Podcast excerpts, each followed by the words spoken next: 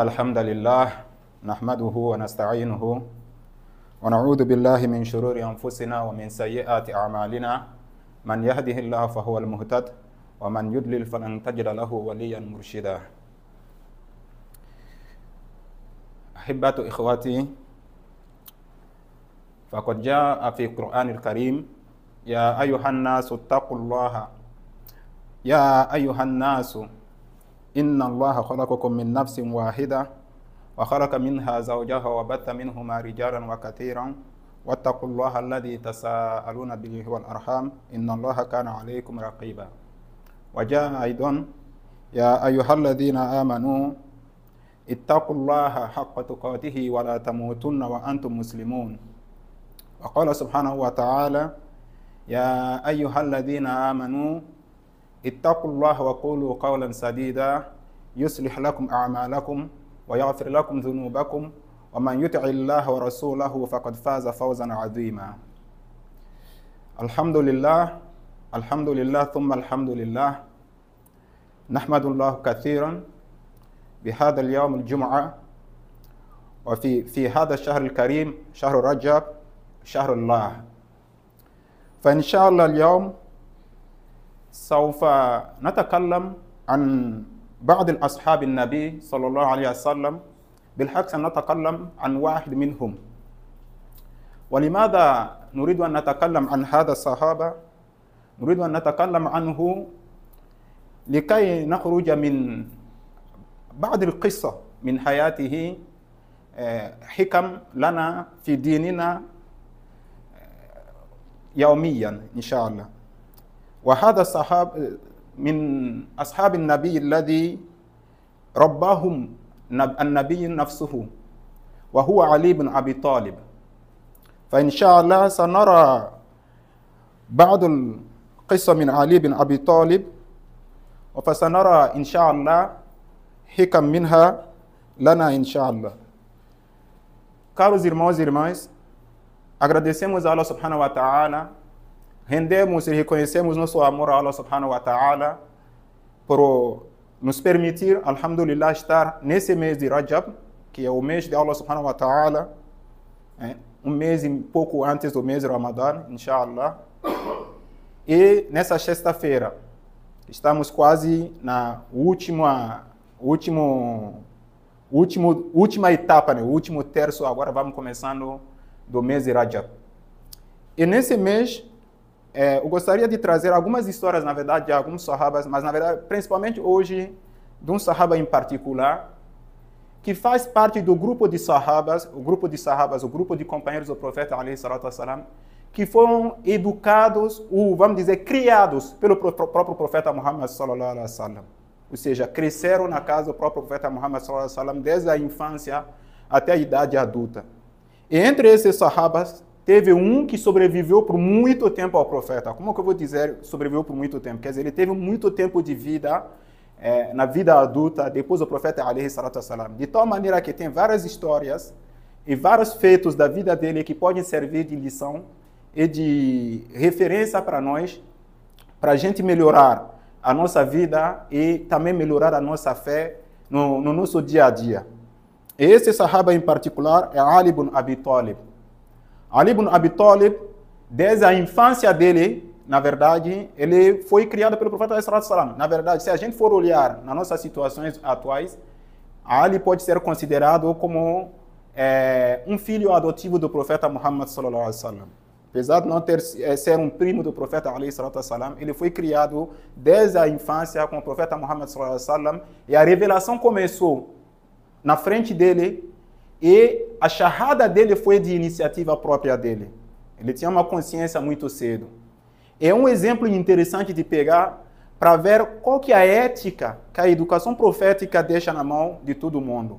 Isso também é um testemunho dos valores que o profeta sallam tem na sua casa.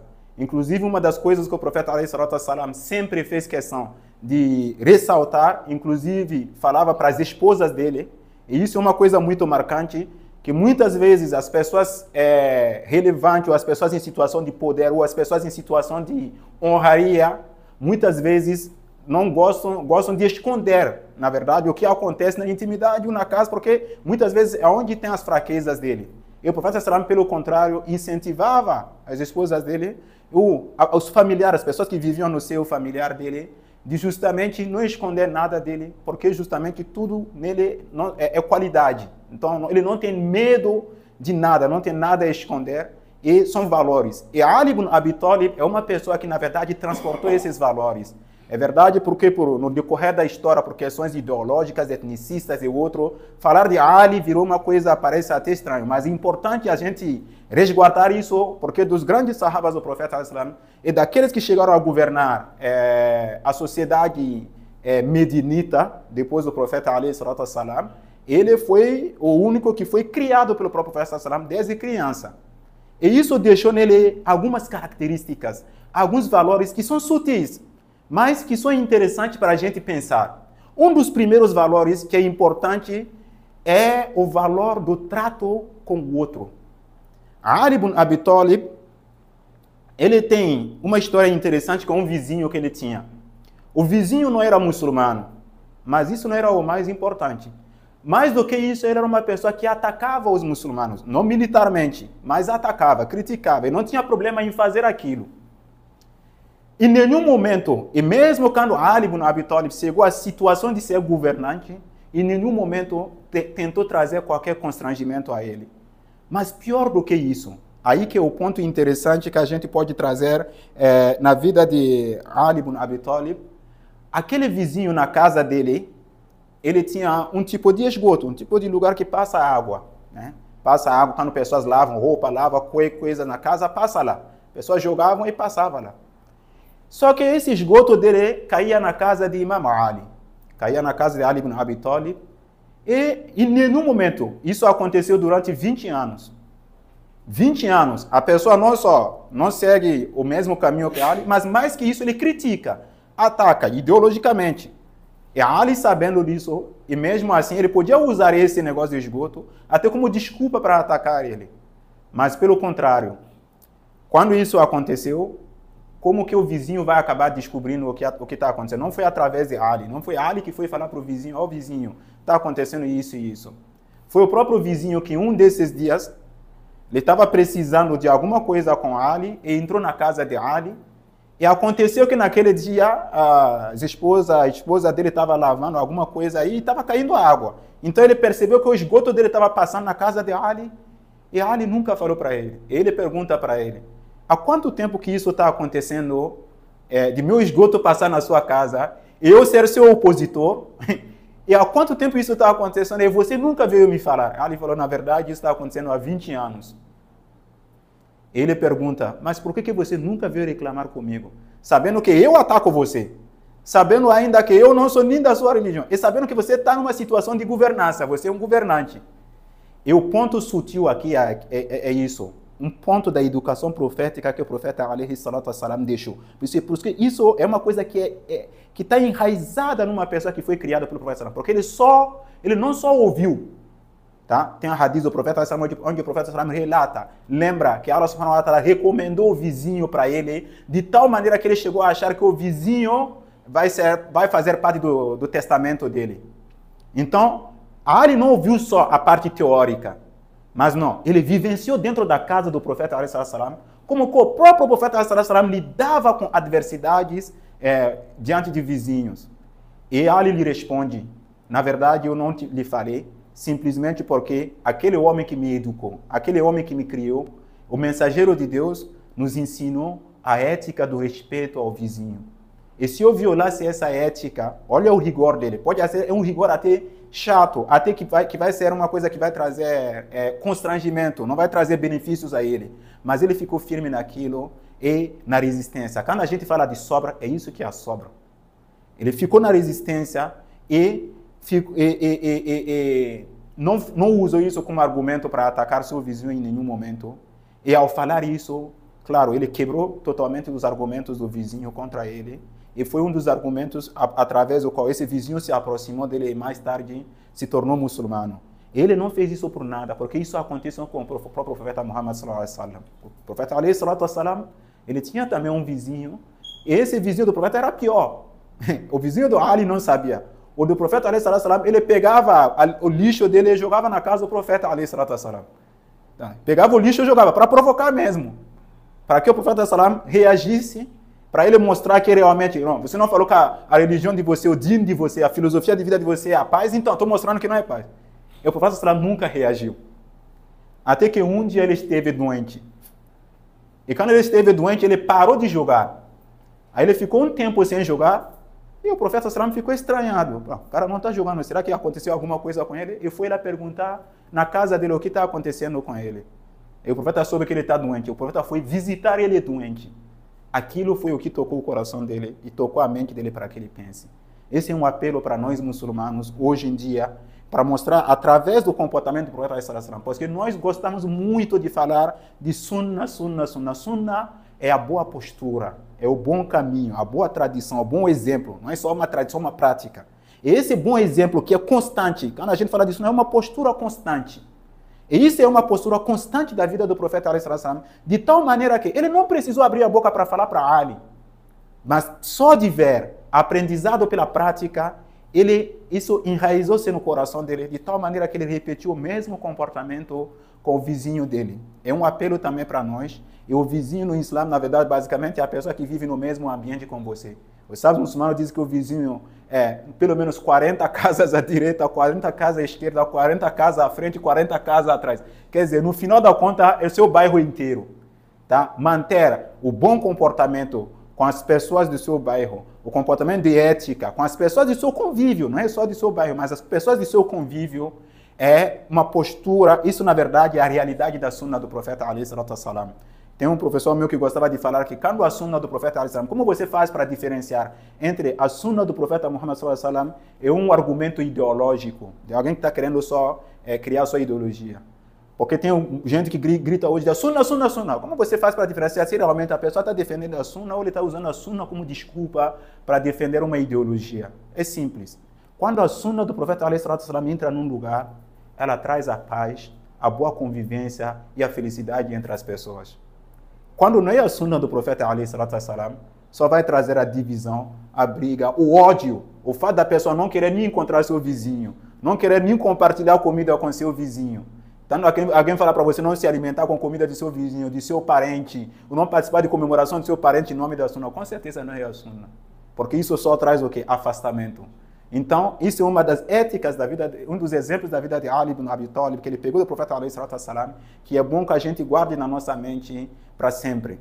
E, e, e, no nosso dia a dia, e no preparo também do nosso mês eh, de Ramadã. Um outro exemplo importante da vida de Ali ibn Abi Talib é, é, é a resistência, o desapego ao dunya até os limites. Isso sim é bastante pesado. Porque Ali ibn Abi Talib, uma vez, ele estava na sua casa com seus filhos, e Ali ibn Abi Talib era casado com a filha do profeta alaihi como sabemos, e todos com fome. A Fátima, filha do profeta alaihi estava com fome. Mais do que isso, os netos do profeta alaihi que eram mais caros ao profeta do que qualquer coisa, estavam com fome. Ali, ele não estava preocupado com a fome dele, mas o que veio na cabeça dele é: esse homem me criou. O profeta salam me criou. A reconhecimento, tá? Ter o reconhecimento com a criatura. Por, isso que o profeta salam repetia: aquele que não tem reconhecimento com a criatura não tem reconhecimento com o Criador. Se você não reconhece o bem que o outro te traz, a criatura de Deus te traz, você não tem reconhece o bem que ela te traz. Quando você não reconhece o bem que uma árvore te traz, a sombra de uma árvore te traz, e você vai lá e só corta e joga fora, você não reconhece o bem, até a carne do, do, animal que vocês fizeram abate para comer, você tem que reconhecer o bem que isso te traz. Você não reconhece o bem que seu semblante te traz, na verdade você não tem reconhecimento com Allah. E aquele que não tem reconhecimento com Allah, ele fez o primeiro passo para o kufr. O kufr é a renegação da mensagem. Que Allah nos proteja contra isso. E a preocupação dele é, eu vou deixar a filha do homem que me criou, os netos do homem que me criou com fome. Ele falou: Não, não vou fazer isso. Aí o que ele fez?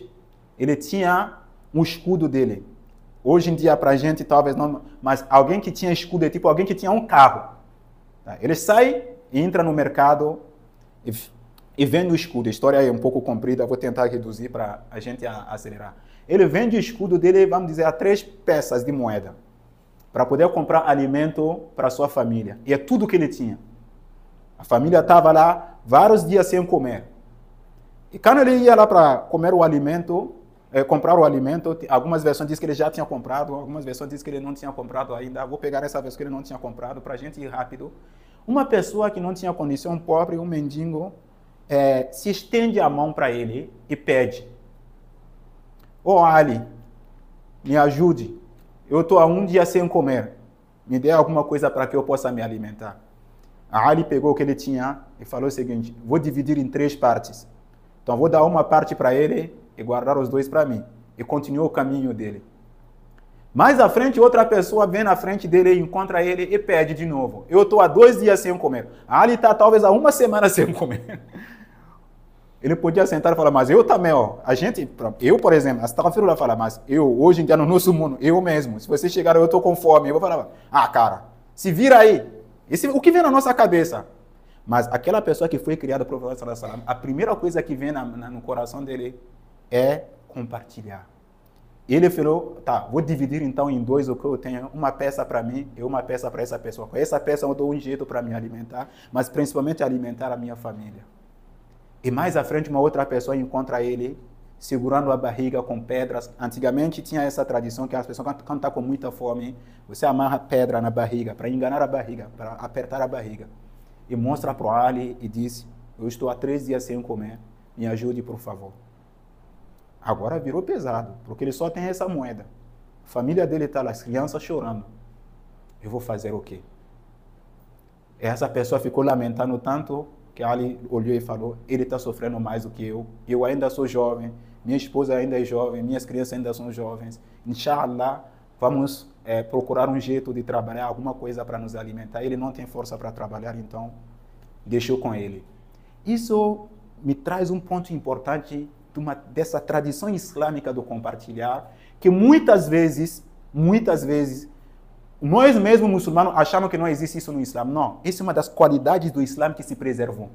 Talvez aqui a gente não vê, ou talvez em alguns países onde as pessoas andam com petrodólares você não vê. Mas vai nos países africanos, vai na Indonésia, vai na China muçulmana, vai na, nesses lugares você vai ver que até hoje, sexta-feira, as frentes da mesquita estão cheias de mendigos. Tem gente que critica isso hoje. Ah, nós muçulmanos. Não. Esses mendigos estão indo lá porque eles sabem que lá eles vão ter ajuda. Eles sabem que pelo menos lá alguém vai dar alguma coisa. Eu não esqueço disso. Desde a minha infância, eu me lembro que tinha um mendigo que ia todo dia na frente da mesquita, toda sexta-feira na frente da nossa mesquita. O nome dele era Natal, Noel. Ele não era muçulmano. Ele ia na mesquita, pegava a comida dele, pegava a ajuda dele, se alimentava, ia na igreja rezar no domingo e todo mundo sabia. Mas ninguém nunca recusou nada a ele. Então, muitas vezes, não achemos que essas tradições se perderam. Não, tem muçulmanos ainda praticando. Não podemos dizer que ah, nessa sociedade atual não tem como praticar. Tem como praticar porque ainda tem gente praticando isso. Isso é uma lembrança importante que a gente tem que guardar na nossa mente. E essas pessoas continuam praticando porque esses personagens, como Ali ibn Abi Talib, que foram exemplos da vida do profeta Salam, continuam servindo de exemplos e de referências para as pessoas nessas sociedades. Não é porque algumas sociedades perderam isso que tem que achar que as sociedades muçulmanas perderam essa tradição. Elas não perderam. Até hoje você vai em qualquer país da África subsaariana, África Ocidental principalmente, não posso falar dos outros que eu não conheço, mas África Ocidental, vários países lá eu conheço. Cada sexta-feira você vai ver os mendigos alinhados e você vai ver às vezes uma pessoa super rica chegar com seu carrão.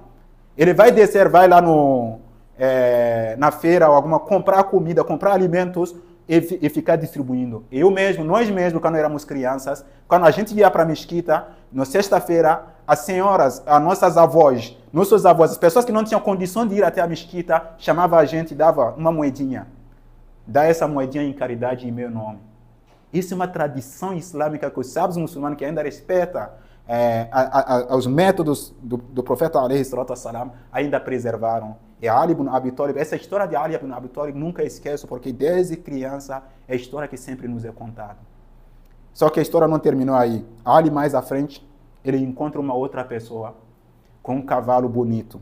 Essa história é importante. Esse cavalo, na verdade, é Al-Buraq. Ali ibn Abi Talib foi o único ser humano que conversou, que fez caridade para anjos e fez comércio com anjos e ainda vendeu al-Buraq. Ele, ele montou al-Buraq antes de estar no paraíso. Além do profeta Ali salam, ninguém montou al-Buraq.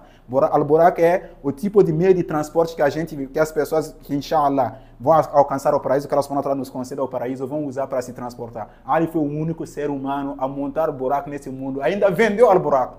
E ainda fez caridade para anjos. Por quê? Porque chegou uma pessoa com um cavalo de raça, um cavalo bonito, nunca visto. E fala para Ali ibn Abi eu quero, vou só supor aqui, eu quero 10 peças de moeda nesse cavalo. O que você ganhou acima é teu, mas eu quero só 10. E Ali pega o cavalo, ele cansado, com fome, mas essa pessoa falou, eu sou novo na cidade, vou ajudar a pessoa a questão também de luta contra a xenofobia, porque é uma característica desse mundo de hoje. Vamos ter que falar disso. A pessoa de fora, o estrangeiro ou outro, até mesmo no mesmo país. A gente tem isso. Pessoa de outra região tem que ser desmerecido. No Islã não existe isso. A partir do momento que Ali ouviu falar que essa pessoa é uma pessoa estrangeira, a primeira postura dele foi o quê? Esquecer as dificuldades dele para ajudar essa pessoa. Hoje é o contrário. Enquanto no Islã é uma ética Islã. Ajuda tanto que o termo corânico é Ibn Sabil, os filhos do caminho. O Corão não diz estrangeiro, não existe. São os filhos do caminho. Fazem parte das pessoas, inclusive, que têm direito, direito a, a, a zakat. Para justamente cortar a xenofobia na sua raiz. Não existe muçulmano que deva pre presenciar a xenofobia e não se revoltar. E não ser firme contra isso. Em nenhum momento devemos admitir isso. E a Ali ibn Abi nos dá mais esse exemplo. Olha, começou com a pessoa que não tinha condição, viu a pessoa que era estrangeira. Ele podia também aproveitar, essa pessoa é estrangeira, ele não tem nenhuma base na minha cidade, não tem nenhum direito aqui. Ou posso pegar o cavalo, vender e não devolver o dinheiro para ele. Porque ele está sentado no canto, basta eu ir embora e deixar ele. Ele podia fazer isso. Ele não fez isso, justamente pelo respeito que tem que ter para a pessoa que é estrangeira. Por isso que você vai em várias sociedades muçulmanas, de novo, vou falar de sociedades africanas. Algumas pessoas não gostam muito quando eu citei exemplos da África, mas é importante a gente citar. Sim, exemplo do Islã. E você vai, na, vai na, em alguns países como a Indonésia, em outros países muçulmanos. Você, eu vou falar dos países da África subsaariana, África do Oeste, porque eu conheço bem. Até hoje é isso. Eu não esqueço, não, não, não, consigo é, lembrar quantas vezes eu dormi, cedi minha, minha cama para pessoas que vinham de fora dormir em casa. Quantas vezes eu dormi fora de casa para que pessoas que são estrangeiras dormir? Porque era uma coisa natural para nós. Mas os nossos parentes, nossos é, ancestrais não praticavam isso é, só do nada. É porque também é uma ética da sociedade, mas é uma ética islâmica. E eles preservaram e lutaram para preservar essa ética islâmica. E essa ética é preservada até hoje. Muitas vezes, mais Islã não é mais aparência de Islã é mais Islã, é mais prática do Islã. É a prática que as pessoas não enxergam. Tá? Estender a mão a quem precisa. Estender a mão ao estrangeiro. Não trair quem é estrangeiro. Evitar a xenofobia. Lutar pelo outro. Encontrar a isso os outros, aqueles que são é, etnicistas e é, xenofóbicos, exatamente o, o contrário da postura islâmica. Então, não adianta mostrar uma aparência, não existe uma aparência islâmica. A aparência islâmica, ela está primeiro na postura. A sua postura que demonstra isso. E isso é uma prática que existe até hoje em sociedades muçulmanas, que é importante também exaltarmos o que nossas sociedades é, preservaram. E Ali pega o cavalo vai para o mercado. Aí uma pessoa vê o cavalo e fala, esse cavalo é muito bom. Antes mesmo que Ali fale o preço, Ali queria falar, é 10. A pessoa falou, eu te compro isso por 15. Aí ele falou, mas é 10. Olha a, a, a, situação do cara. Você pode dizer, um cara chato, um cara. Não. Ele falou, é 10. Aquela pessoa que me deu para vender, me deu para vender 10, mas falou, eu quero comprar por 15. Então, aquele que quer comprar, que insistiu e deu os 15 para Ali. Ele podia pegar os 15 e tirar os 5, que foi isso que o outro disse para ele, e ir embora, dar só os 10 para o outro. Não. Ele foi, voltou até o, o, o dono do cavalo, e deu todos os 15 para ele. E agora o dono do cavalo vai se revelar para Ali e explicar toda a história para Ali. E o dono do cavalo era um anjo Gabriel. E o cavalo era Al-Buraq. E os outros anjos eram Jibril, Mikael, todos os grandes anjos que tinham encontrado Ali no Abi E Allah subhanahu wa ta'ala, o profeta Ali alaihi chamou o sahaba para explicar justamente a lição que Allah subhanahu wa ta'ala quis nos dar adiante disso. Wa la azidannakum Quando vocês têm reconhecimento diante de Allah subhanahu wa ta'ala, Allah vai aumentar a vocês. O reconhecimento pela fé que vocês têm. Sim, só o simples fato de a gente ser muçulmano. Quer que a sua fé melhore, tenha reconhecimento diante de Allah subhanahu wa ta'ala por ter te feito muçulmano.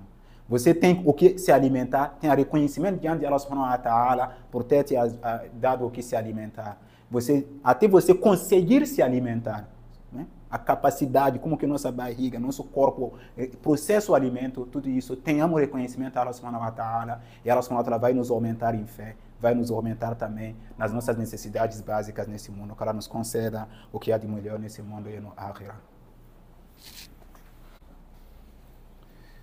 بسم الله والحمد لله والصلاة والسلام على رسول الكريم وعلى آله وأصحابه ولمن تبعهم بإحسان إلا يوم الدين Outros aspectos da vida de Imam Ali que a gente pode trazer é também um aspecto importante que é bom bater a tecla. Inshallah, em outros momentos a gente vai voltar sobre esse, essa questão, mas é importante voltar e trazer isso, pelo menos como um filigrama.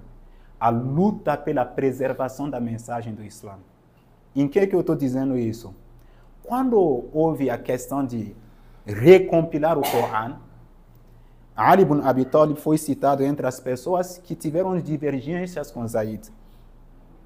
E algumas pessoas, por motivos ideológicos, motivos deles mesmos, ou motivo de não estudar a fundo o assunto, pegaram a questão como uma questão superficial. Porque muitas vezes as falhas que a gente tem, a gente tem tendência a querer projetar essas falhas nos outros.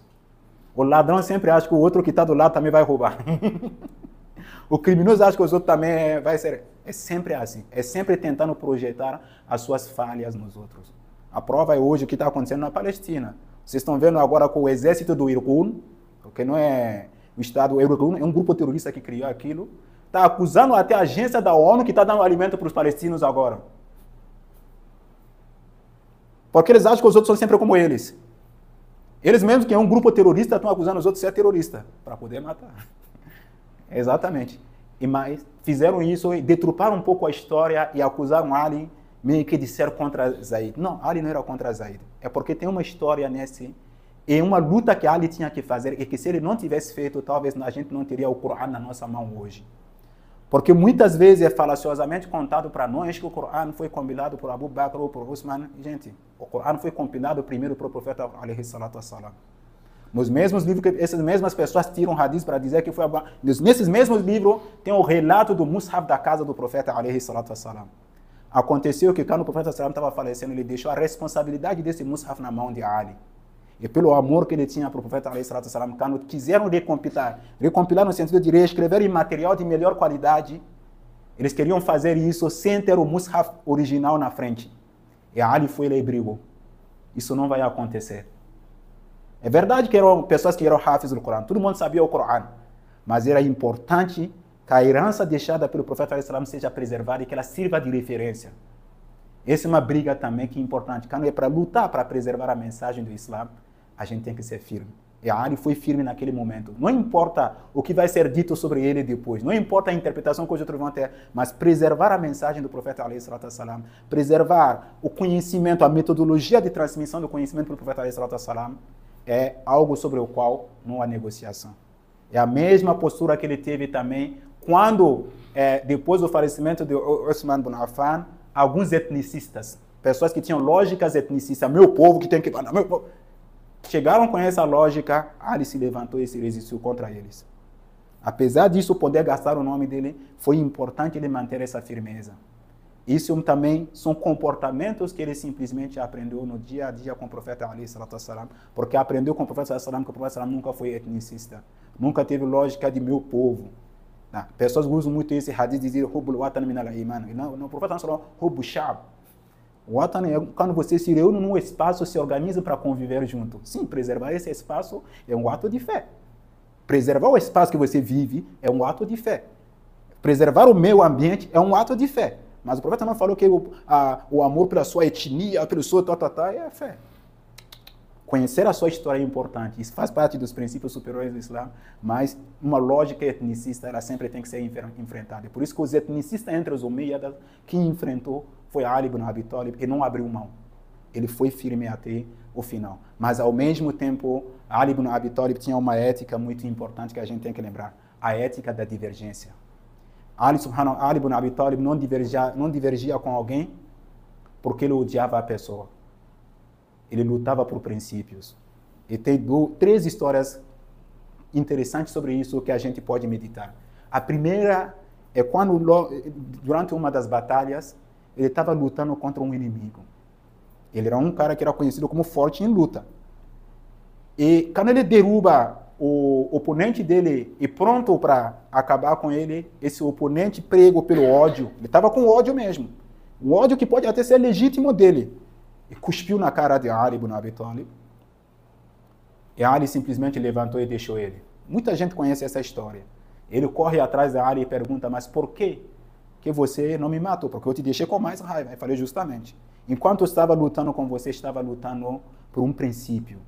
Nós muçulmanos lutamos por princípios, defendemos as coisas por princípio, por Allah subhanahu wa ta'ala, pelo princípio supremo que é as-salam.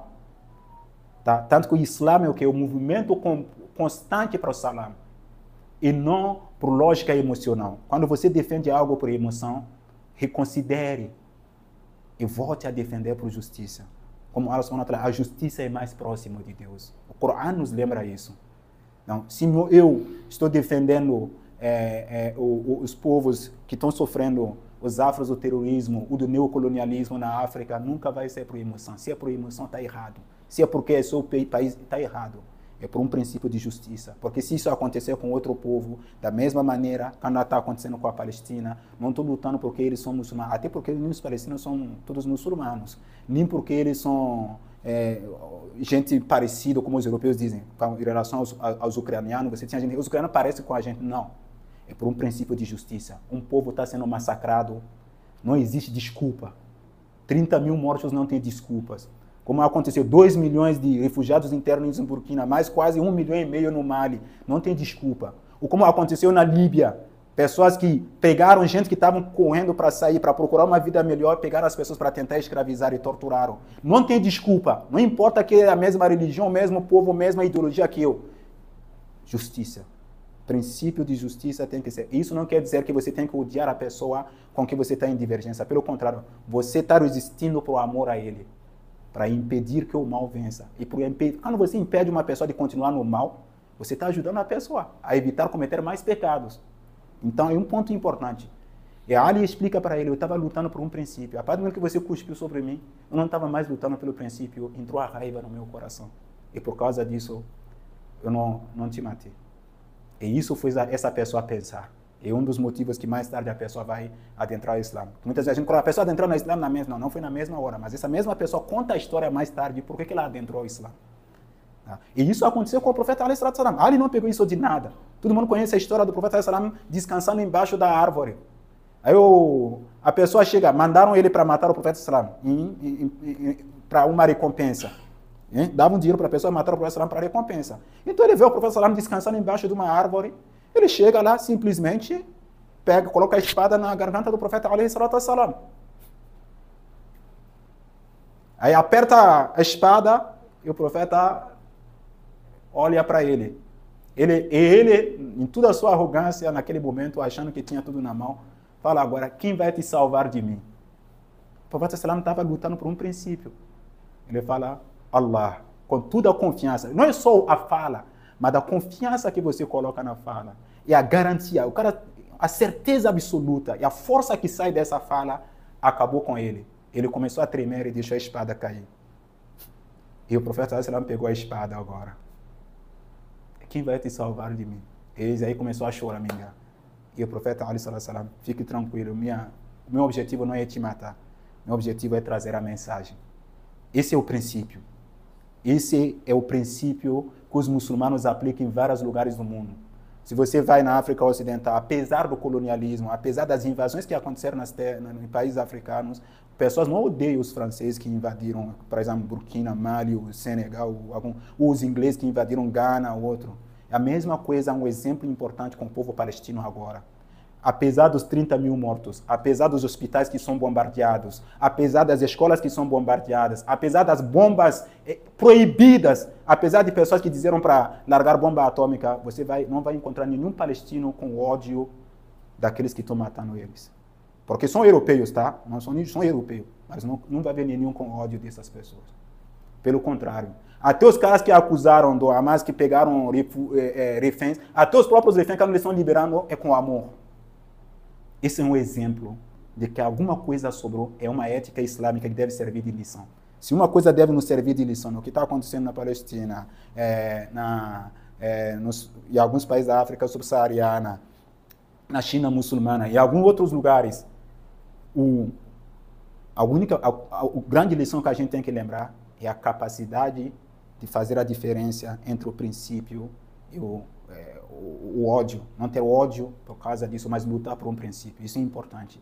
E Ali ibn Abi Talib nos traz esse exemplo. Outro exemplo interessante agora é uma divergência interna. Ali ibn Abi Talib era conhecido por ter muita divergência ideológica mesmo, normal, entre ele e Omar ibn Khattab. Por engraçado que pareça. E muita gente até às vezes usa essas histórias para tentar atacar Ali, mas não é. Mas eles têm essa divergência, mas o amor entre eles. Eles não divergiam para o ódio, pelo contrário, para o amor. Eles podem divergir, podem discutir, mas o amor entre eles ninguém tira. Se você vê Ali e Omar discutindo e você quiser aproveitar para entrar no meio para dividir eles, você vai sair morto. Porque se Omar não acabar contigo, Ali vai acabar contigo. Se você for falar mal de Omar para Ali, se ele não acabar contigo, se você for falar mal de Ali para Omar, é, é, mal de Omar para Ali, ele vai acabar contigo. Se você for falar mal de Ali para Omar, ele vai acabar contigo. Mas os dois não tinham problema em expressar suas divergências. E isso, e isso nunca impediu que o amor entre eles fique firme. Um exemplo desse amor, esse também é uma outra ética da divergência. Eu posso não concordar de você. Isso foi a postura de Ali. Quando ele chegou numa situação que não concordava mais com Abu Bakr, que não concordava mais com Usman, o que ele fez? Ele simplesmente ficou na dele, se afastou, se focou nos alunos dele e ficou ensinando os alunos dele. Ele não foi lá atrapalhar eles. Mas Omar também o que ele fez? Ele foi tentar perseguir Ali e impedir ele de trabalhar? Não. Hoje em dia é o contrário dos muçulmanos, na nossa própria umma. Muitos gostam de, de encher a boca para falar de união, união, união. Mas quando ele vê outro muçulmano trabalhar, em vez de ajudar, se não vai ajudar, ele vai lá tentar atrapalhar até. Ah, você está vendo esse fulano, esse Ibrahim aqui, Ó, nunca faz aula com ele. Ele é assim, assim, assim. Não, não faz isso. Não fala com fulano. Isso é nós muçulmanos fazendo isso. Não temos a ética da divergência. Quer dizer que, na verdade, não é uma divergência para o amor, é divergência para o ego. Quando você quer que o outro deixe de existir. Ah, não, tem que ser só eu. Ninguém pode existir fora eu. Eu tenho que ser o, o master. Então, na verdade, você só está na sua lógica de ego, você não está pregando nenhum Islã, você não está querendo nenhuma união, você é realmente o divisor do Islã. Que Allah subhanahu nos preserve contra isso. Ali Omar tinha isso, mas Omar, durante o governo de Omar, o principal conselheiro dele era Ali. Abu Bakr ele não foi, mas quando Omar chegou ao governo, chamou ele e falou: se não fosse Ali, Omar era perdido. O principal conselheiro de Omar era Ali. Por isso que Omar era super rigoroso. Não é só Omar que era assim, não, é que Ali também é assim. E uma vez, os dois estavam com o profeta salam e o profeta salam estava falando é, Ifshu salam, espalhe o salam. E espalhar o salam em dois sentidos. Espalhar ele na prática de tal maneira que os meios que vocês estejam sejam meios apaziguados, mas também espalhar no sentido de vocês falarem também o salam. O salam é a nossa saudação. Aí o profeta salam explica que quando duas pessoas se encontram, a primeira pessoa a falar o salam tem dez vezes mais mérito que a pessoa que responde. Aí Ali e Omar, depois disso, se encontravam na rua, quando tinham, iam para a mesquita. E toda vez que estavam vindo para a mesquita, Ali ficava fixando Omar, ficava olhando Omar, esperando que Omar fale o salam. e Omar, claro, esperava que Ali ia falar, porque Ali costumava falar primeiro. Então, ele costumava dizer primeiro o salam. Mas agora, toda vez que ele encontrava Omar, ele esperava que Omar falasse. Toda vez. Até uma hora a coisa começou a irritar Omar. Também isso, a ética. Você não entendeu? Vai à fonte. Não comece a acusar. O que Omar fez? Você não quer ir direto para a pessoa, então chama na frente de alguém que é autoridade para vocês dois.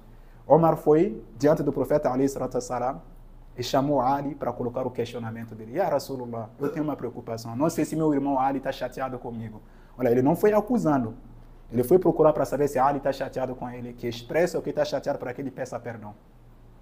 Ele não foi numa lógica de vou lá atacar ele. Não. E o profeta Salam chama Ali e pede para Omar explicar. Ele falou: faz um tempo que agora ele não me fala mais o salam em primeiro. Toda vez que a gente se encontra, encontrava antes, ele me falava o salam primeiro. Agora ele, ficava, ele fica me fixando. Se eu não falar o salam, ele não fala. Pois a gente, a gente já estava bravo com a pessoa. E, a, e o profeta pede para Ali explicar. Ali falou: não, é porque você falou que aquele que fala primeiro o salam tem dez vezes mais mérito que aquele que responde. E eu quero que Omar, ele é melhor que eu. E eu quero que ele seja melhor que mim no paraíso. Por isso que eu sempre quero que ele fale primeiro o salam, porque ele para mim é melhor que eu. E Omar começa a chorar e fala: Não, você sempre foi melhor que eu. eu que quero que você esteja acima de mim no paraíso. Esses são exemplos é, de ética, de comportamentos que a gente deve se lembrar é, nesses meses que estão antecedendo o Ramadã, para a gente preparar nosso Ramadã, ter uma boa ética da divergência, uma ética de acolhimento ao, ao, ao estrangeiro mesmo, uma ética anti-xenofóbico, antirracista, uma ética de apoio a quem está sofrendo. Tá? Uma ética de nunca deixar de fazer doar para quem está passando por dificuldade em qualquer lugar do mundo, nunca deixamos. Muitas vezes a gente fala, ah, fazemos o doar, não está se realizando. O doar é atendido, mas realizado como a gente quer, nem necessariamente sempre. Mas às vezes o doar está sendo realizado e você não está percebendo. Então, que nunca desistimos disso e que Allah subhanahu wa ta'ala nos ajude a seguir o exemplo desses sahabas e o exemplo do profeta Muhammad sallallahu alaihi wasallam. Inclusive, Ali e Omar tinha uma história interessante entre eles dois que uma vez o Omar sonhou, o, o, o Ali sonhou à noite que ele estava sentado junto com o profeta Ali salam. Alguém veio oferecer leite ao profeta Ali salam. E o profeta bebeu é, o leite e passou para ele beber. Ele, Ali, beber. É, Ali bebeu um pouco, o profeta retirou. E Ali falou, o leite estava tão bom que Ali falou, profeta, me bisa, de novo, quero de novo. Ele acordou. No dia seguinte, ele estava sentado com Omar, porque Ali era um dos principais conselheiros de Omar. A mesma cena aconteceu. Uma mulher veio, ofereceu um leite para Omar. Omar bebeu um pouco, deu para Ali. E Ali viu que o leite está bom, ele pediu para repetir. E Omar falou: se o profeta tivesse repetido, eu também ia repetir para você. E Ali falou: mas você também fez o mesmo sonho? Ali falou: claro. Omar falou, respondeu para ele: claro, os corações que são ligados só enxergam a mesma coisa. Que Allah subhanahu wa ta'ala ligue nossos corações, que Allah subhanahu wa ta'ala reforce nossos corações no caminho do Islã, que Allah subhanahu wa ta'ala melhore nossa fé, faz de nós cada dia muçulmanos melhores, que Allah subhanahu wa ta'ala traga a paz, a justiça e a, bom, a boa convivência نمونو. إن الله ملائكته يصلون على النبي يا أيها الذين آمنوا صلوا عليه وسلموا تسليما. اللهم صل على سيدنا محمد الفاتح لما أغلق والخاتم لما سبق الناس للحق بالحق والهادي إلى صراطك المستقيم وعلى آله حق قدره ومقداره العظيم. اللهم ربنا آتنا في الدنيا حسنة وفي الآخرة حسنة وقنا عذاب النار. اللهم ربنا ظلمنا أنفسنا ولم لم تغفر لنا وترحمنا لنكونن من الخاسرين. اللهم أعنا على ذكرك وشكرك وحسن عبادتك يا رب العالمين. اللهم علمنا ما ينفعنا وانفعنا بما علمتنا وزدنا علما. اللهم علمنا ما ينفعنا yanfa'una وانفعنا بما علمتنا وزدنا علما. اللهم علمنا ما ينفعنا وانفعنا بما علمتنا وزدنا علما. اللهم ربنا اتنا في الدنيا حسنة وفي الآخرة حسنة وقنا عذاب النار. اللهم ربنا اتنا في الدنيا حسنة وفي الآخرة حسنة وقنا عذاب النار. اللهم ربنا اتنا في الدنيا حسنة وفي الآخرة حسنة وقنا عذاب النار. عباد الله إن الله يأمركم بالعدل والإحسان واذا و و و و إن الله يأمركم بالإحسان. إن الله يأمركم بالعدل والإحسان وإيتاء ذي القربى وينهى عن الفحشاء والمنكر والبغي يعظكم لعلكم تذكرون. أقم الصلاة. الله أكبر.